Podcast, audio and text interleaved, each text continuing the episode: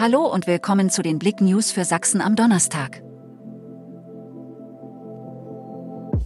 Möbelgigant kauft Chemnitzer Kaufhof Immobilie.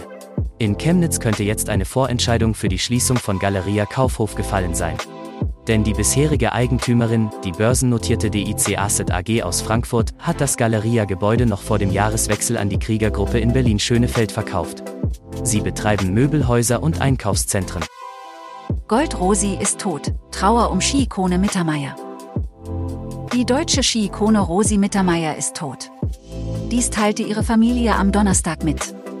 Die frühere Skirennfahrerin und zweimalige Olympiasiegerin sei am Mittwoch, nach schwerer Krankheit im Kreise der Familie friedlich eingeschlafen. Sturmtief, Axel, wütet im Erzgebirge. 15 Meter hoher Baum entwurzelt. Das Sturmfeld des Tiefs Axel überquert aktuell Deutschland. In seinem Sturmfeld treten Sturmböen auf. In Niederwürschnitz entwurzelten Sturmböen einen 15 Meter hohen Baum.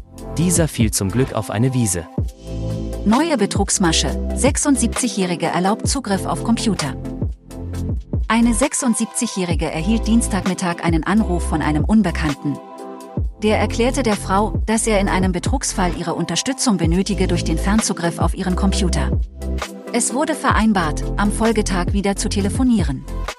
Gestern meldete sich der Anrufer wieder um die Mittagszeit und erhielt durch eine Software, die auf dem Computer der Seniorin installiert war, Zugriff auf ihr System. Es wurde daraufhin ein unterer vierstelliger Betrag vom Konto der 76-Jährigen auf ein anderes überwiesen.